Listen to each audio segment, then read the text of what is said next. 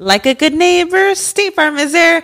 When you hear those words, you can feel good knowing that. State Farm is there to help you feel supported with the coverage you need for your car, your home, and even boats, motorcycles, RVs, and other things that matter to you. Now, let me tell you, girl, I don't got a boat, a motorcycle, or an RV, but State Farm covers my home and my car.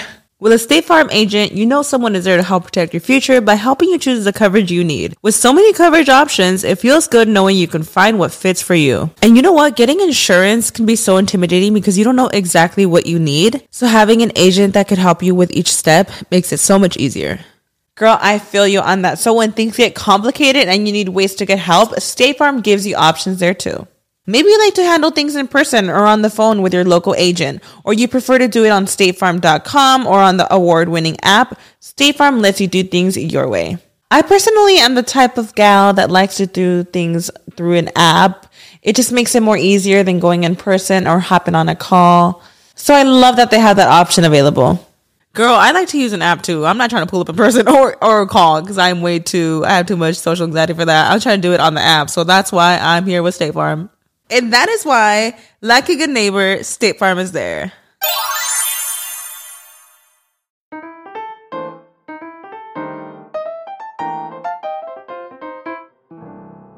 Hello, gente amada, y bienvenidos a un nuevo episodio de Bla, Bla, Bla. Muchísimas gracias a todos los que escuchan. Como siempre, les suplico de rodillas que se suscriban al canal. Es solo darle al botón clic y quedan suscritos. Activan notificaciones también para que se enteren cuando sale un nuevo episodio. Y el día que les deje de gustar el programa, simplemente le dan a suscribir y yo me quedo llorando en una esquina del baño. No pasa nada. Antes de arrancar con el programa de hoy, que voy a estar hablando de Messi una vez más, eh, de su presentación aquí en Miami, voy a estar hablando de la película de Barbie, voy a estar hablando de varias noticias. Les quería decir rápidamente dónde me voy a estar presentando. Estaré con Noches en Miami este 28 de julio, 11 de agosto y 25 de agosto. Un show distinto cada noche. Están invitados en el Miami Theater Center. Y dato muy importante, el parking es gratis para todos los que vienen en Miami. Saben que, bueno, que el parking te puede salir tranquilamente, no tanto como la entrada, pero ya casi. Este, y las últimas fechas en Estados Unidos de Locura Stand Up Comedy son en Orlando este 17 de agosto, Houston el 19 de agosto y Atlanta el 20 de agosto. Y estaré junto a mi amigo Manuel Silva con la compañía Live Podcast, el nuevo proyecto que tenemos, un show de comedia en vivo que será grabado con audiencia y luego montado a YouTube. Me voy a estar presentando en Miami junto a Manuel el 3 y el 2 de septiembre y en Orlando el 7 de septiembre. Estos tickets los consiguen en la compañía podcast.com. Así que muchísimas gracias y ahorita sí arranco. Primero, estuve viendo el evento de bienvenida de Messi aquí en Miami. Yo no sabía, no estaba enterado del, del evento. Debo decir que últimamente como que aprendido que uno debe como que confiar más en sí mismo, con dos ejemplos bien estúpidos, ¿no? Uno es que eh, recordé el otro día un par de ocasiones por allá en el año, puede ser 2012, diría yo, sí, 2012, incluso un poquito antes, que personas me hablaron así de Bitcoin, que tienes que comprar Bitcoin, por favor, escúchame, como eran los primeros de Bitcoin, ¿no? Porque ahorita ya la gente que, que es cripto, bro, y está metido en, el, en la cuestión del cripto, ya es normal, ya se sabe lo que pasó con el, con el Bitcoin. Me atrevería a decir que incluso ya medio como se estabilizó, ¿no? Porque tuvo como esta hiperexplosión y locura y ya otra vez como que volvió a medio un ritmo, no sé. En fin, ustedes son los que saben, los que sepan de cripto.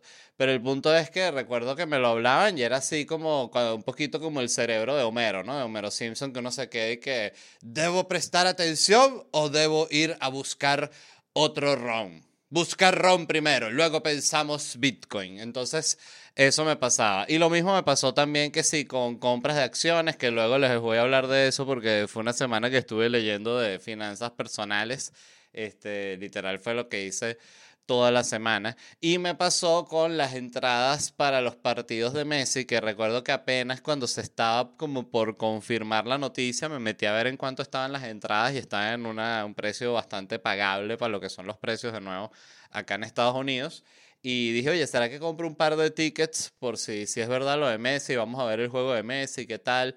Suena como buen plan. Y después dije, no, y si no lo compran y quedo yo, perdí esos tickets. O sea, si vamos ahí, pues no vamos a ir a ver a Messi. Entonces, ¿qué hago yo con eso? No compré al otro día que si las entradas 100 mil dólares. Entonces, bueno, definitivamente hay gente que es una estúpida de, de los negocios y las oportunidades y me meto justamente dentro de ese grupo. Si no se sabían que estaban en ese grupo, bienvenidos. Y nada, es un grupo grande. Estuve viendo el evento, yo no sabía que, que venía, fíjense la, la el camino, eh, como me dispersé ahí, empecé hablando de Messi, terminé hablando de Bitcoin, clásico. Y bueno, no sabía que estaba este evento, es mi esposa Angélica la que me dice, mira, está el lanzamiento de Messi, voy a comprar unas alitas de pollo y vemos la bienvenida de Messi. Dije, me parece el mejor plan de la historia, te amo. Entonces ella fue a comprar las alitas de pollo y yo me quedé averiguando dónde era lo de Messi, no sabía. Entonces Apple TV, pongo Apple TV, decía, ya va a empezar el evento, espérese tranquilo, paciencia. Entonces, bueno, yo veo que el, evento no arranca, me empiezo a preocupar, ¿qué pasa? ¿Está bien Messi? Y dicen que no, que el evento está pospuesto por lluvia, ¿no? O sea, pero simplemente un par de horas, no para otro día. Ah, bueno, perfecto. No para de llover, veo que el evento arranca, está lloviendito así, y así como está, arranca la broma, que quiero primero decir que la transmisión fue, para el que no la haya visto, un desastre. Es una transmisión que, de verdad, no sé a quién se la dieron. Y tampoco quiero juzgar porque siento que el tema de la transmisión en vivo es demasiado difícil y como en los tiempos actuales existe Twitch y existen todas como tantas pla- plataformas de streaming y es muy la gente hace un live en TikTok, en Instagram, o sea, es muy sencillo transmitir en vivo. Siento que eso ha hecho como que el concepto de en vivo pierda un poco como el toque de complejidad que tiene de verdad cuando vas a hacer una cosa, un evento, un estadio así, que no es como, bueno, ya estoy, estoy transmitiendo. No, pero y las cámaras y tal. Ah, no, no era con el celular. Fue casi así. O sea, el evento fue un desastre. eh, tenían problemas de audio, eh, mal iluminado. Hubo una parte que no entendí porque tenían como una plataforma así cuadrada en el centro del campo y una como un pasillito que llevaba esa plataforma. Entonces, como estaba lloviendo, ellos se quedaron como ahí al inicio del pasillito y estaban todos como acumulados haciendo el evento del pasillito que no entendí porque si ya te vas a mojar, bueno, ve para la vaina grande. O sea, te vas a mojar tanto en el pasillito como en la vaina grande, bueno, que sea en la vaina grande de todo el estadio.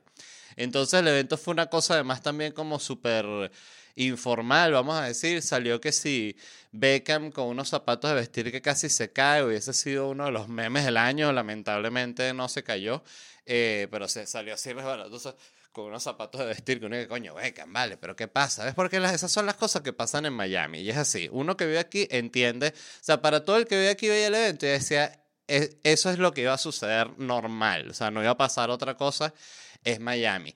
Pero... Oye, pero fue lamentable y te das cuenta que son de esos eventos que tú dices, no sé cómo habrá funcionado, pero que yo siento que subestimaron, primero puede ser la cantidad de gente que lo iba a ver y creo que también, que no sé por cierto cuál habrá sido esa cantidad, pues eso es lo otro de esas plataformas tipo eh, Apple TV, Netflix, que ellos no comparten números, entonces no, ellos dicen que fue un éxito. Y uno dice, ¿y cuánta gente lo vio? Eso fue una locura. Ah, pero ¿cuánta gente vio Stranger Things? Todo el mundo. Bueno, pero ¿cuánto es todo el mundo? Bueno, muchos. Sea, ¿qué quieres que te diga? Sí, pero ¿cuántos, cuántos millones? ¿Son millones? ¿Son miles? Es gente. Gente lo vio bastante y les gustó. ¿Cómo lo sabe? Ah, bueno. Entonces no quieren decir nada en Netflix. Eh, entonces la transmisión, eso, estaba mal iluminada, tenía problemas de, de audio, mala dirección.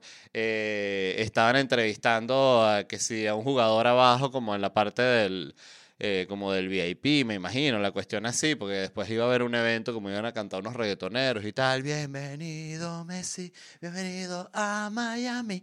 Entonces, em, ¿Qué pasó? Bueno, eso, que estaba haciendo una entrevista, se escuchaba que si el audio de los tipos que eran como lo- los narradores, tenían como unos narradores deportivos ahí que estaban básicamente jalándole bola a Messi. Estuvo mucho mejor un streaming que estuve viendo de una, de una cuestión de noticias de deporte deportiva, cuestión de noticias de deporte deportiva, ¿qué dije?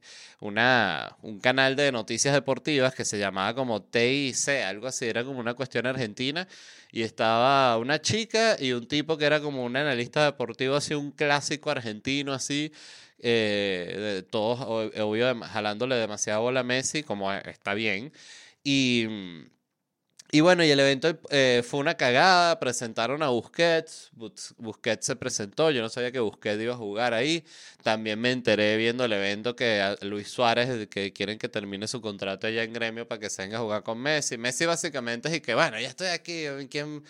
Vénganse, vale, a jugar aquí conmigo, estoy ladillado, entonces va a ser ahí como un mini un mini Barça en, Miami. Este, pero me llamó mucho la atención porque a, lo que iba era que compré una vez más que la gente que sabe de transmisión en vivo es la gente clásica de televisión, porque yo lo hablaba aquí, tú veías cualquier transmisión de una inauguración de unos juegos de fútbol allá en Maturín y la transmisión está mucho mejor que esta que hizo Apple TV aquí en Miami y es porque simplemente gente de la televisión clásica que sabe, ah, la móvil activa ahí, transmisión microondas, pip, pip, y ya, ellos saben su vaina. Entonces yo siento que esta fue la clásica que contrataron de repente una gente que les había hecho unos videitos y que sí, sí, nosotros nos encargamos de eso y la vaina fue un desastre, de verdad.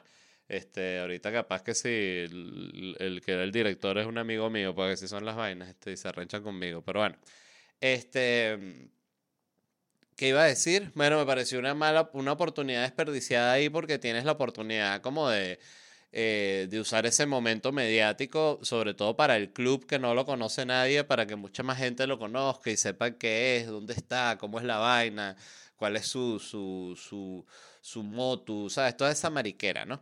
Este, pero no, fue una cosa espantosa. Este, al final es que tenían que gastar más plata, eso es lo que quería decir. Otra cosa que pasó fue que ya finalmente se estrenó Barbie y Oppenheimer. Eh, el bombardeo mediático ha estado fuerte con estas dos películas. Siento yo que realmente Oppenheimer lo que hizo fue como medio colgarse del boom que iba a ser Barbie, porque si bien hay muchísima gente pendiente de las películas de Christopher Nolan y él ha formado ya como su propia camada de fans en la cual me incluyo. Yo no soy fan enfermito de los de Nolan que ni que he visto 50 veces Memento y todas esas vainas, pero me gustan mucho las películas de él. Eh, justamente hoy vi una, en, en, Twitter publicaron una, como una lista de las películas de Nolan rankeadas como de la mejor calificación a la peor en Internet Movie Database y me impresionó que Interstellar estaba bastante abajo que a mí yo creo que es la que más me gusta de Christopher Nolan. Entiendo que hay gente que le parece que es una película horrible, ladilla.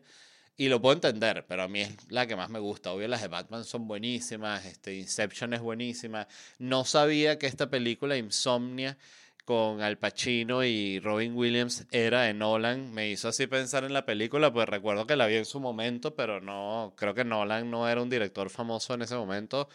Eh, o habría hecho solo Memento, un par de películas más, no sé, estoy hablando huevonada. Pero el punto es que obvio mucha más gente está pendiente de Barbie como fenómeno cultural que Oppenheimer, que es el carajo que inventó la bomba atómica y que cantidad de gente no sabe ni quién coño es Oppenheimer, ¿no? Este, entonces, ¿qué pasó? Ajá, Barbie estrenó, recaudó, lo noté aquí. Yo, por cierto, no he visto ninguna de las dos. Voy pendiente de verlas las dos, las dos en el cine. Me ocuparé de eso la semana que viene. Eh, ajá, recaudó en su primer día 22 millones Barbie y Oppenheimer 10 millones. Y los pronósticos que tienen, disculpen, es que Barbie en su fin de semana de estreno ganará 150 millones y Oppenheimer 50 millones. Estas películas costaron, Barbie costó 145 millones que tuvo de, de presupuesto y Oppenheimer 100 millones. O sea que Barbie es posible que quede tabla en su primer fin de semana, que es el máximo palo. Hay que, claro, acotar que el marketing de Barbie ha sido de las cosas más impresionantes que yo he visto en los últimos tiempos. Em, creo que simplemente cualquier persona que use redes sociales ha visto algo del estreno de la película de Barbie. Y es también como al final demuestra que que estamos tristes y solos y necesitamos un plan, ¿no? Algo que nos anime, porque tú ves que la gente entonces, ay, me voy a ver Barbie vestido rosado, y dice, ay, ya pasó el momento otra vez a la tristeza del lugar. Entonces, coño, pero ¿y por qué no estás disfrutando la película? Sí, sí, sí, pero bueno, ahorita a ver Oppenheimer, ay, voy de traje, coño. Entonces es una cosa que es bonita y al mismo tiempo es triste, ¿no? Y eso es una cosa que debe existir alguna palabra seguro alemana que representará cuando algo es bonito y triste al mismo tiempo, como una película, de, como una, un cuadro de, de Van Gogh. Este, mm, anoté aquí porque busqué cuánto habían gastado en marketing Barbie y Barbie gastó 100 millones de dólares solo en marketing. Fíjense que la película costó 140 millones y 100 millones más en marketing. O sea, Estamos hablando de que, o será que esos 140 ya incluyen el marketing y cuesta 100 el marketing y 40 hacer la película. La verdad no sé. Sé que del presupuesto 100 millones fue en marketing. Eh, también estuve leyendo aquí en internet, en nuestro amigo el internet, buen nombre para un podcast, ¿no? Nuestro amigo el internet. Em, seguro ya existe y es el estándar ahorita de las películas así grandes, pesadas, 100 millones, 100 millones de dolaritos ahí para que le pague a unos influencers. Y tú ves que es eso, le está en, en todos lados. O sea, ellos la, el otro día justamente estaba viendo un streamer que yo sigo y el carajo entre un juego y otro y que por cierto les quiero recomendar esta película eh, que además me, me, me, da risa como ellos hacen publicidad porque ellos sí no se complican la vida tipo me va a pensar una para que la publicidad los carajos literal leen el papel que les mandaron y que y bueno les mando este ahorita vamos a ver este tráiler Misión Imposible Total Recall que es la película más emocionante de este verano, con las mejores calificaciones de todos los críticos, así lo, leen sin, sin, alma y ponen el trailer y ya, y les, ya les pagaron cuanto, lo que sea que les paguen por poner el trailer. Pero lo que quiero decir es que llega a ese punto de no solo es el trailer, no solo es este, gira de medios por todo el mundo, no solo es entrevistas con todo el mundo, no solo es apariciones en todos los podcasts, sino también tienes a cantidad de streamers que mucha gente ni conoce, promocionando también la película, pagándoles. Es un bombardeo fuertísimo. También leí que La Sirenita tuvo 140 millones de dólares de marketing. Y es eso, o sea, te das cuenta que lo que te paga 100 millones de dólares es que toda la civilización que usa redes sociales se entere de que sale tu bendita película, lo cual ya es un logro gigante porque es, es la, la mitad de la tarea. La primera es como que se enteren que la vaina existe y vayan y, la, y las eh, que existen, que, que, que, sepan que va a, a, estrenarse y la otra parte es que, que vayan, ¿no? Entonces, no sé, me ha parecido impresionante, me ha parecido buenísimo para el cine también porque siento que pasó también con lo de los Minions, que vi que era como una tendencia que se iban así chamos vestidos en flu, que 50 entradas para los Minions y tal, se fue Mr. Beast también vestido de traje a ver los Minions. O sea, siento que es súper bueno para el cine porque eso, en la pandemia, lo que era cines y cruceros fue las cosas que la gente más leía así que les las daban por muertas para siempre. Otro caso claro en el que eh, me doy cuenta que no tengo capacidad de análisis porque yo todas las cosas que leí así que, que iban a pasar, eh, muchas veces yo pensaba, es verdad, ya más nunca nadie. O sea, y leí artículos así, fue, bueno, fue parte de por lo que, lo que la pandemia para mí personalmente, para cada, quien, para cada persona fue difícil a su forma, pero para mí fue difícil porque yo leí demasiados artículos que que más nunca va a haber un show en vivo en la historia después de la pandemia, un artículo del New York Times. ¿Por qué más nunca se va a vender un ticket en la historia? Y yo llorando así leyendo los artículos, coño, pues pensaba que no iba a poder trabajar más. Y, y bueno, y eso siempre es una noticia impactante para, para cualquiera, ¿no? Pero siento que en el caso de los shows en vivo era como que toda la, la, la visión, y de hecho fue así, fue como que ya nos vamos a activar, pero los shows en vivo va a ser un año después que cuando nos activemos, ¿no? Ay, entonces era horrible.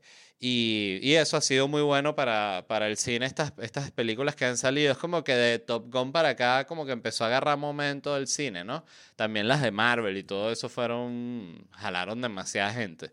Pero es buenísimo. Y también los cruceros he visto que están como mucho más activos, que ya van a, otro crucero van a estrenar y que este crucero es más grande que Bolivia. Unas vainas ya que uno dice, coño, ¿qué es? Qué impresionante, ¿no? El punto en el que estamos llegando.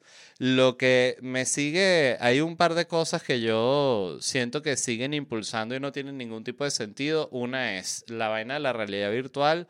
Lo he dicho aquí, cualquier persona que haya usado un lente de realidad virtual por 10 minutos sabe que esa vaina es una ladilla, te deja mareado, es fastidioso, eh, simplemente es una vaina que es incómoda. Creo que ese es el, el, problema que tiene el tema de los lentes de realidad virtual. Seguro hay gente que le fascina la realidad virtual, con todo es así.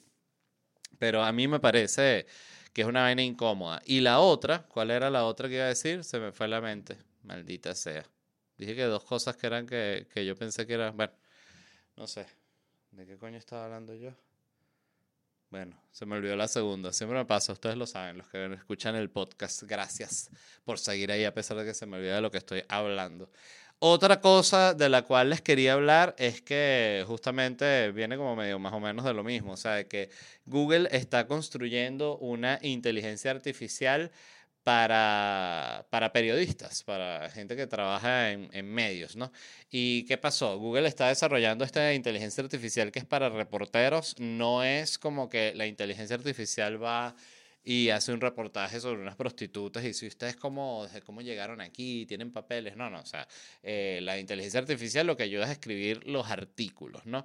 Entonces, este, esta, esta cosa que están trabajando, esta software, eh, ya se lo han ofrecido a grandes medios como el New York Times, el Washington Post, el Wall Street Journal y varios medios grandes han asegurado que ya van a empezar de plano a usar este tipo de cosas y evidentemente está todo el mundo aterrado, ¿no? Porque ahorita estamos en el momento en el que hace, qué interesante, hace unos, puede ser unos cuatro años, yo creo que ya se venía como que hablando cada vez más fuerte de la inteligencia artificial, así digo a nivel mediático, ¿no?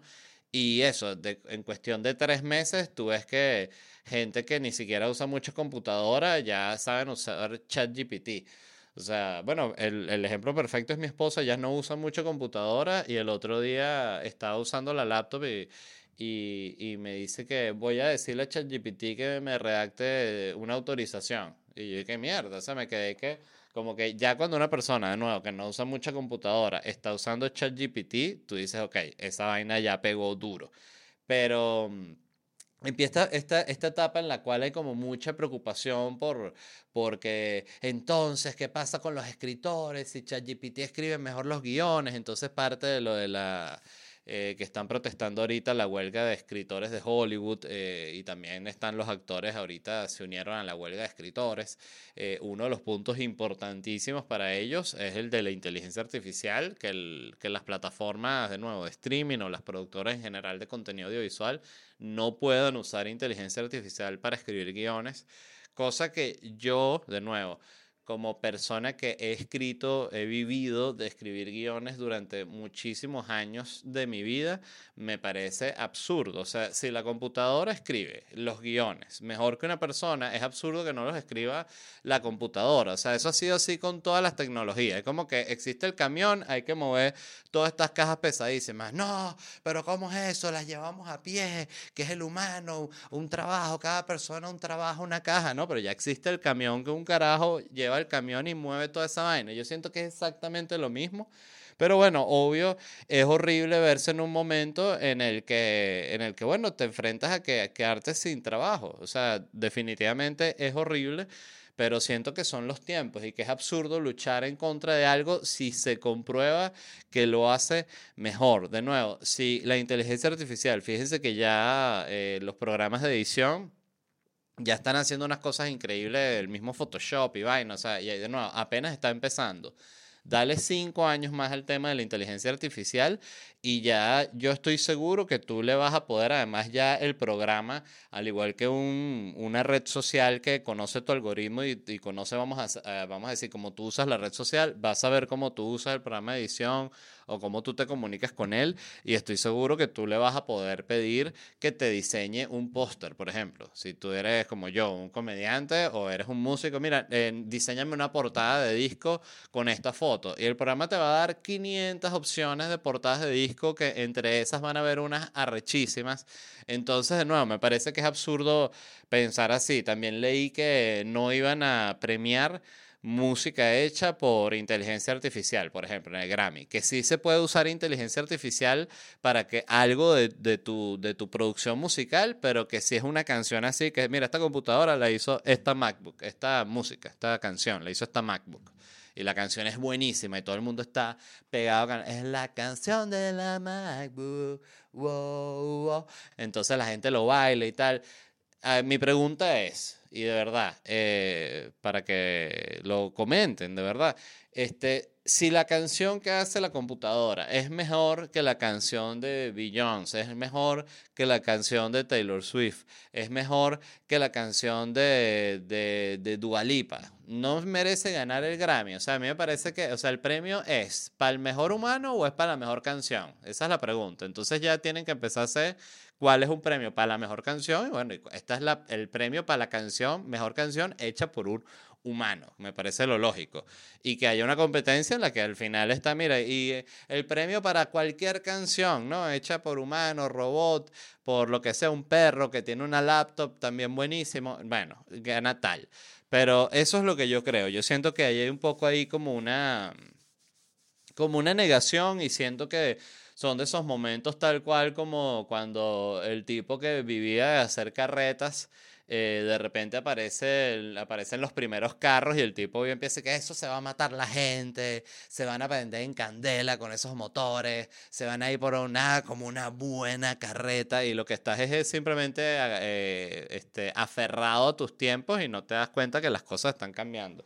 Yo siento que eso es lo que está sucediendo con respecto a lo de la inteligencia artificial, con respecto a que las nuevas plataformas explotan a, los escritores, ese es otro tema totalmente distinto que también sucede. Pero bueno, en fin, este, esos son mis pensamientos sobre la inteligencia artificial. Em, yo la verdad, eh, estos días no he estado, tengo tiempo sin usar ChatGPT, sobre todo porque no tengo la opción, creo, no sé si, creo que ya existe la versión que accede a Internet, ¿no? Y me hace falta eh, la que accede a Internet, o sea, eso estoy esperando que esa esté como que disponible, incluso si me puedo suscribir, pero no sé cómo hacerlo. Em, me gustaría usarla porque, por ejemplo, el otro día estaba viendo una cuestión, estaba leyendo sobre una caída de, estas que hubo en la economía de Estados Unidos, ¿no? Y quería simplemente preguntarle a la inteligencia artificial y que, mira, ¿cómo fue esta caída de la bolsa en el, en el 2021? ¿Cómo fue esta subida en el 2021?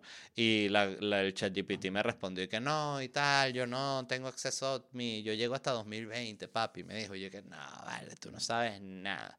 Ok, en otra noticia que también me llamó mucho la atención, escuchen esto, que se van a quedar locos. Una niña de Florida gravemente quemada por un McDonald's Chicken Nuggets, o sea, por un Chicken Nugget, recibió 800 mil dólares en daños. ¿Qué sucedió? Bueno, una madre de una niña que tiene ahorita 8 años, cuando sucedió esto, la niña tenía 4 años, demandó a McDonald's porque su hija se quemó con un nugget. ¿Qué sucedió? Bueno, ellos pasaron por la cuestión del automac, compraron, dame unos nuggets, unas papitas grandes, un refresco. Perfecto. Le pasaron los nuggets, ella le puso como la bolsa así a la niña en las piernas, algo así, como que toma, agarra aquí mi amor, y la niña como que no sé si, no sé exactamente, no decía el artículo cómo llegó el nugget a su pierna, pero le cayó un nugget en, la, en el muslo y la quemó viva porque el nugget estaba demasiado caliente. Entonces fue una tremenda quemadura y tardó tres semanas en curarse. Entonces el abogado dijo que esas tres semanas que la niña sufrió eh, curándose de esa quemadura tan grave de nugget, la clásica quemadura de tercer grado de nugget, y que bueno, que eso fue traumante para ellos y que por eso pedían, de hecho les pidieron, fue 15 millones de dólares pero el, bueno, con el juzgado y tal, bueno, esto fue el abogado, ¿no? Tipo, ver el colsol, yo me lo imagino así tal cual. Eh, decidieron darle 800 mil dólares, ¿no? Cosa que, bueno, oye, 800 mil dólares es bastante plata en cualquier lado, ¿no? Y más por una quema de nuggets. O sea, tú nunca te quemas con un. Yo cuántas veces me he quemado y no, no, no, no me he ganado ni un dólar por la quemada. Esto 800 mil dólares. Entonces, por eso uno tiene que saber elegir sus quemadas, ver cuál es la quemada que es tu oportunidad de mandar a McDonald's o Burger King, ¿no? Y fue de esas noticias que uno lee y siente un poquito de tristeza porque dice eso. Bueno, todas las veces que comí nugget y no me quemé nunca. ¿Ves? Fui un fracaso. Nunca me ahogué con una papa frita, nunca me atraganté con el, el juguete de, la cajita feliz. O sea, yo fui un niño poco productivo para mis padres. Fíjate, este niño, esta niña produjo 800 mil dólares eh, en una demanda. Pero bueno, también, o sea, no solo, ojo, no solo la pesadilla de recuperarte de la quemadura del nugget, sino la pesadilla de no ganar la demanda, luego de estar años en ese peo invirtiendo en abogados y en todo ese tema que es insoportable, pero bueno, 800 mil dólares. Felicitaciones, así que a todos los que estén escuchando, les deseo, sobre todo a los que tengan un buen abogado, les deseo muchísimas quemaduras de nuggets. Otra noticia que me gustó bastante, eh, bueno, no que me gustó, pero me pareció interesante, es que el 87% de los videojuegos clásicos están en peligro crítico. Esta es la nueva sección del programa Problemas Modernos, ¿no? ¿Y qué sucede? Bueno, que como dice la noticia, el 87% de los juegos eh, están, primero, no hay acceso a ellos, o sea, no hay forma de que tú los puedas comprar, ya no hay en el mercado no están disponibles online y por cómo funcionan los derechos de autor con respecto a los videojuegos, que eso era algo que yo no sabía, los derechos de autor de videojuegos no permiten que los resguarden como si puedes resguardar un libro, como si pueden resguardar los programas de televisión que están aquí en los archivos de, de la cuestión de televisión y tal. La gente puede ir y buscar un programa de los años 50 y va a estar ahí guardado, lo tienen almacenado. Eso no existe con los videojuegos porque, de nuevo, las leyes de, de derecho a autor no lo permiten. Entonces me pareció bien loco porque decía que es una situación muy similar a la que se vivió con las películas, eh, las películas mudas, que como el cine fue avanzando y los medios fueron avanzando, fueron cantidad de películas que nadie se encargó de, de resguardar, de cuidar y simplemente se perdieron en la historia y se sabe que existieron porque hay papeles de, mira, esta película se produjo, qué sé yo, pero no hay una copia de la película, o sea, la película está perdida en la historia y cuando se dice que el 87% de los videojuegos, ojo, lanzados desde antes del, lanzados antes del 2010, están en peligro crítico de desaparecer porque de nuevo, fíjate que es una compañía que sea vieja, que hacía juegos y de repente no hay nadie encargado realmente de cuidar que haya un archivo perfecto y respaldado de dónde están esos juegos y ese juego no se ha vendido en 35 años, en fin, se pueden perder. Em, lo que pensé es que deberían hacer como algo que sea así como el archivo del videojuego y es como una página web donde tú te metes y si tú quieres jugar todos esos juegos que forman parte del archivo del videojuego, tú pagas una suscripción y con esa misma suscripción se mantiene la plataforma que, que bueno, que cuida esos videojuegos, ¿no? Este, pero bueno, si no existe, por algo será, ¿no? Em, lo otro que les quería hablar y les quería comentar porque me pareció también interesante, esta fue la semana para mí de las finanzas personales. Yo tenía años y era lo que estaba hablando al inicio del, podcast, que yo tenía años, eh, digamos como que pensando que coño, yo debería aprender un poquito de finanzas personales, yo debería aprender un poquito de finanzas personales, pero siempre era un tema que tenía, con el cual yo tenía mucho bloqueo porque lo veía como muy complicado y como que me, como que me sobrepasaba, ¿no? Entonces, eh, no sé si porque voy a ser padre, creo que esa es una razón importante, aunque no creo que sea la razón principal, pero fue como que también como que dije, bueno, déjame ver cómo me puedo ocupar para hacer. Yo no soy una persona que sea irresponsable en el sentido con el dinero de que yo no soy una persona que sea así súper consumidora. Yo lo noto porque yo de hecho bajo poco a buscar paquetes de Amazon. O sea, yo realmente compro cosas por Amazon cuando, por ejemplo, es un libro así que me recomendaron y me llama mucho la atención. Me lo compro así de una vez para que me llegue lo más rápido posible. Pero en general no soy de comprar cosas. Eh, yo suelo comprar ropa, yo diría que como un... Yo, yo siempre voy a comprar ropa cuando voy a arrancar una nueva gira de stand-up, porque ahí me compro como tres pantalones para la gira y me compro varias franelas que estén así nuevas para la gira. Entonces ese como ese, ese grupo de ropa lo voy como rotando para presentarme y ese es el gasto que yo hago en ropa, lo hago para, para, es para trabajo realmente. Entonces bueno, nada más comprar unos libros de finanzas personales. Entonces, el primero que me compré es el más cliché porque busqué en internet y que cuáles son los libros más famosos de finanzas personales, como el, el ABC. Es este que es famosísimo, que es el de Padre Rico, Padre Pobre. Debo decir que lo dejé justo a la mitad porque es un libro que está hecho sobre finanzas personales y sobre el tema del dinero, pero está todo explicado con una metáfora que es la de, de que él tenía un padre rico que era el papá del mejor amigo de él, ¿no? Clásico. Y el papá de él era un tipo que era un profesional y le iba bien y todo, pero era un tipo que nunca se, como que se preocupó por, por, por el dinero y por invertir y vaina, y el otro era un tipo que era un millonario. Entonces él habla como de la diferencia, pero todo el tema de la metáfora y papá rico me decía, mientras que papá pobre más bien pensaba de la otra forma. Y papá rico siempre me recordaba, ay, fue un momento que dije, ay no, qué ladilla con tu papá rico y tu papá pobre, y lo dejé de leer.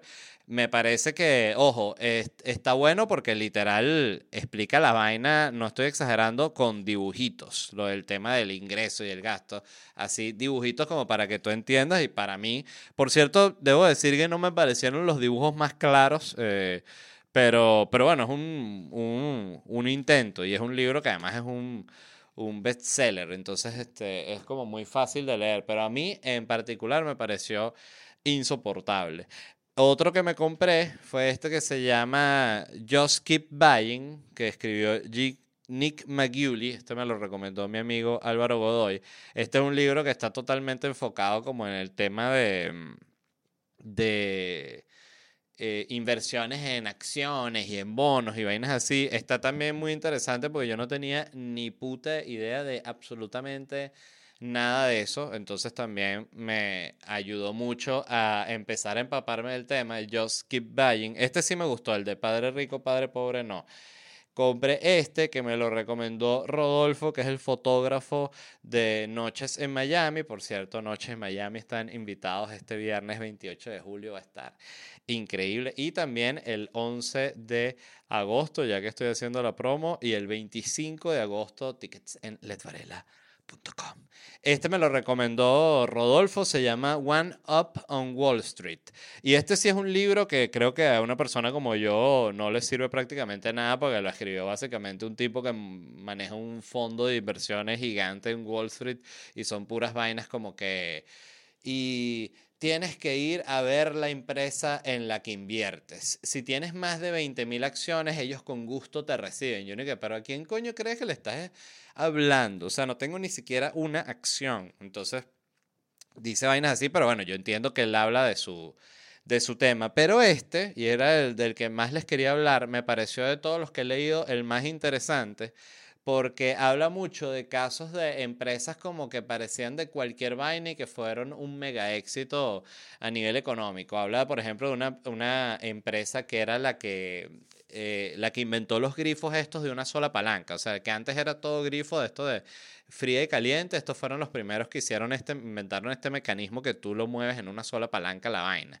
Este, entonces, claro, fue una empresa que ellos patentaron eso y se hicieron multimillonarios y era de estas y que, bueno, y si tú hubieses comprado una acción de esa empresa con un dólar, ahorita tendría 100 millones de vainas así que una que mierda, ¿y por qué no puedo viajar en el tiempo e invertir en la empresa del grifo, no? Eh, y hablaba de otras empresas que fue lo que me pareció, este libro de hecho me encantó, me lo, me lo, me lo gocé este, hablaba de una empresa que se llama como Service Corporation, así, que es una empresa gigante de agencias funerarias y hablaba de, de eso, son que sí, 30 mil empleados en Estados Unidos, entonces claro, es un negocio maravilloso porque es eso, el Twitter va a pasar de moda, eh, Google, puede salir otro buscador, eh, Mac, que es la empresa más grande del mundo, puede salir otra computadora más arrecha y Mac entra en una depresión, pero la gente siempre se va a morir. Entonces es como que dije, coño, debería tener una funeraria. Em, entonces tiene mucho, muchísimos casos así, muchísimos casos que habla como de el valor real de, de, una compañía, cosas que hablaba de una compañía de ferrocarriles que la vaina quebró y la compraron así a precio de gallina flaca y que estaba quebrada, pero que solo lo que tenía en, en bienes raíces, en terrenos, valía no sé qué tanto. Entonces ahí fue que entendí también por qué compran las empresas y las rematan, que yo no tenía ni ni idea de eso. Entonces, este, si tuviese que recomendar uno de los que leí a nivel como más sobre todo de historia, me gustó mucho, como historia de, de, la bolsa y de economía. One Up on Wall Street se llama. Y lo escribió este tipo, este millonario que se llama Peter Lynch. Este, y el último, que es el que estoy leyendo ahorita, es este que se llama I Will Teach You to Be Rich, que lo escribió este carajo que se llama Ramit Sethi, que por cierto, este libro me gustó bastante porque es más, este sí es 100% dedicado a finanzas personales, o sea, este explica que sí, cómo manejar las tarjetas de crédito y vaina, y me gustó este carajo porque tiene un programa en Netflix que yo no lo había visto, que se llama eh, How to Be Rich. Disculpen. Programa está rechísimo porque se los recomiendo, porque... mm, Y fíjense, yo había visto la promoción de ese programa y fue como que lo vi, dije, "Ay, no sé, no me llamó la atención. Y después empecé a leer el libro y cuando vi el nombre de él dije, coño, se me hace conocida la cara de él, ¿no? Entonces eh, fui a, ver el programa en Netflix. Y está bueno porque el tipo lo que hace es como que ayudar a gente que está como sobre todo es gente que gana, que tiene buenos sueldos, pero que están entrampados económicamente. Me gustó mucho un caso que él presenta ahí de una mujer, es una pareja, que la tipa es una tipa joven, tiene como 27, 28 años, y ella es una, una vendedora de una compañía. Es, es- es- asesora de ventas, eh, representante de ventas de una compañía, y la tipa está ganando un dineral. Ella gana 25 mil dólares al mes, gana ella. Y la, la mujer, o sea, la familia, gasta 27 mil dólares al mes. O sea, ella gasta 25, gasta 27. Está todo el tiempo sobregirada.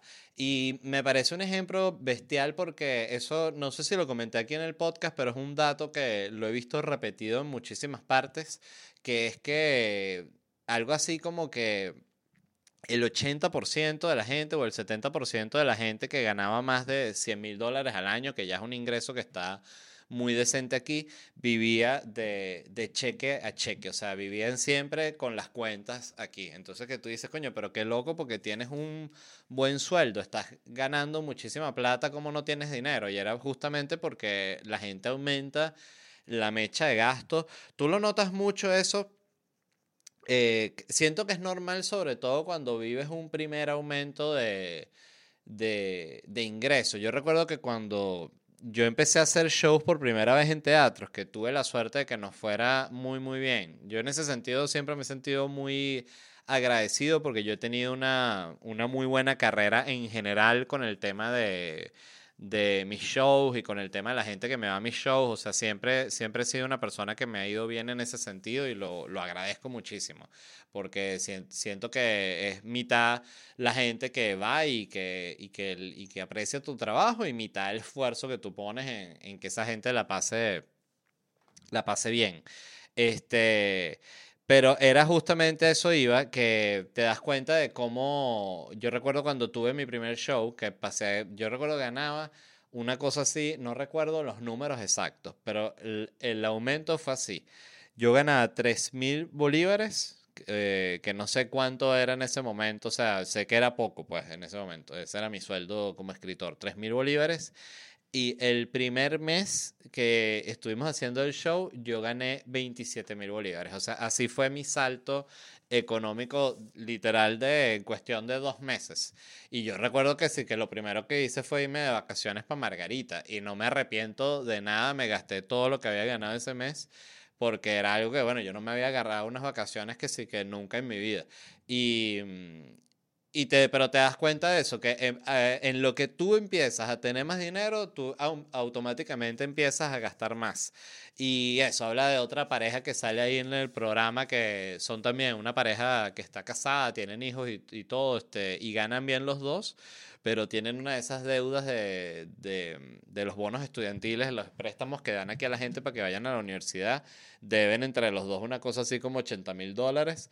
Y, y no han pagado la deuda y el tipo se gasta, que esas son otras cosas que uno se queda muy loco de lo que es el acceso de la sociedad de consumo. El tipo gasta 400 dólares mensuales en juegos, en vainas de, en jueguitos para el celular, jueguito Nintendo, jueguito PlayStation, muñequito, casquito de Pokémon para que es audífono y microfonito que es Sonic, o sea, todas esas huevonadas, el carajo se clava 400 dólares al mes que tú dices, qué puta locura. O sea, como alguien puede gastar tanto en ese nivel de huevonada, sobre todo cuando tienes una deuda eh, de ese tamaño. Y siento que es mucha esa actitud como de, de bueno, esto no se va a solucionar nunca, siempre voy a ver esa plata, siempre voy a estar pelando bola, que coño, me voy a comprar el juego de Nintendo, que también por otro lado, si, si lo ves así, tiene, tiene lógica, ¿no?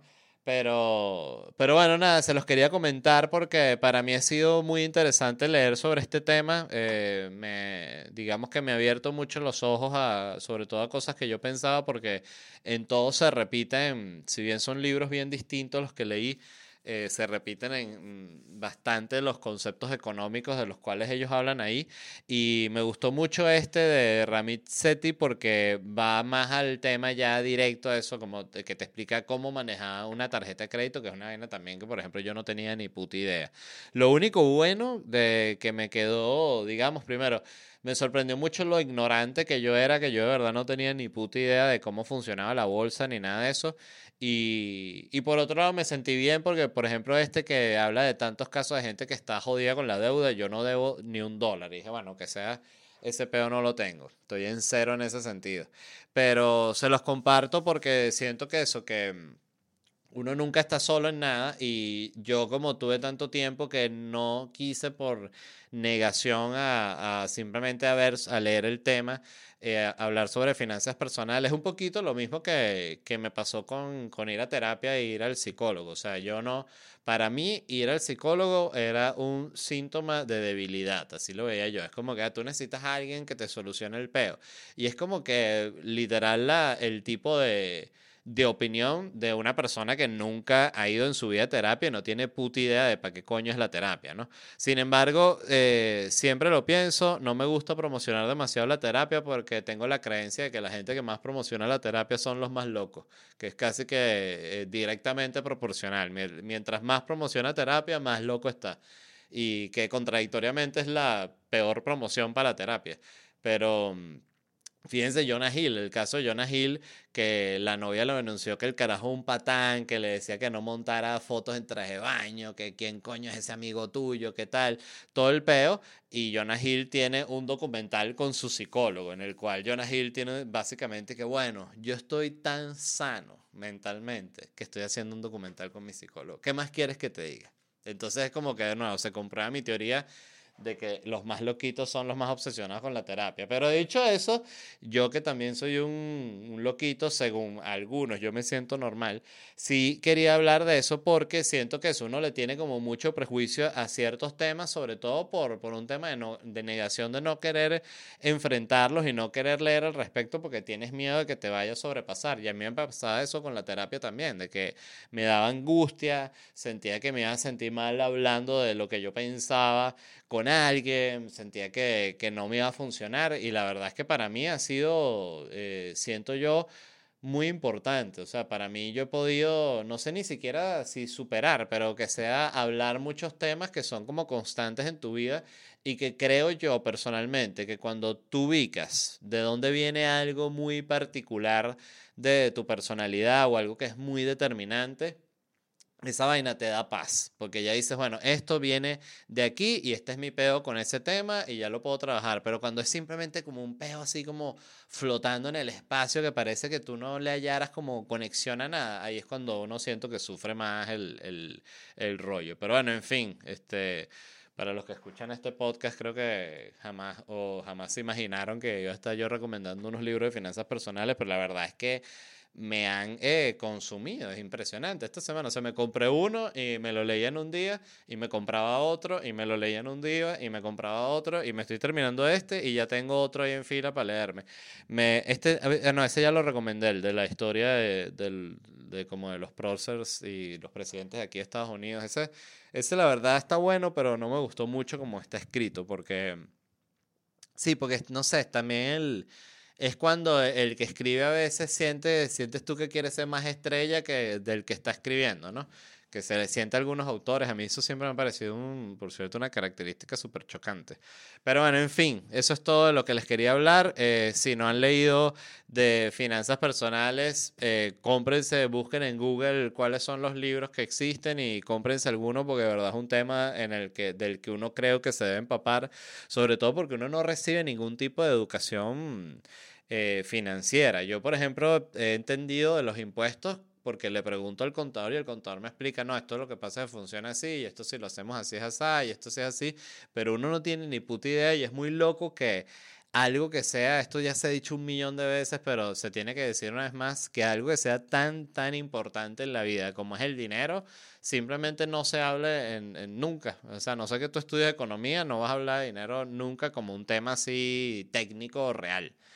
Entonces, bueno, esas eran las recomendaciones. Les repito rápidamente, me voy a estar presentando en Miami, con Noches de Miami, un show distinto cada noche, este 28 de julio, 11 de agosto y 25 de agosto. Entradas en ledvarela.com. Eso es en el Miami Theater Center con el parking gratis excelente, bueno, bonito y barato. Y las últimas fechas de Locura Stand Up Comedy son el 17 de agosto en Orlando, el 19 de agosto en Houston y el 20 de agosto en Atlanta. Allá los espero, va a estar espectacular, se les quiere muchísimo y nos vemos en unos días. Bye.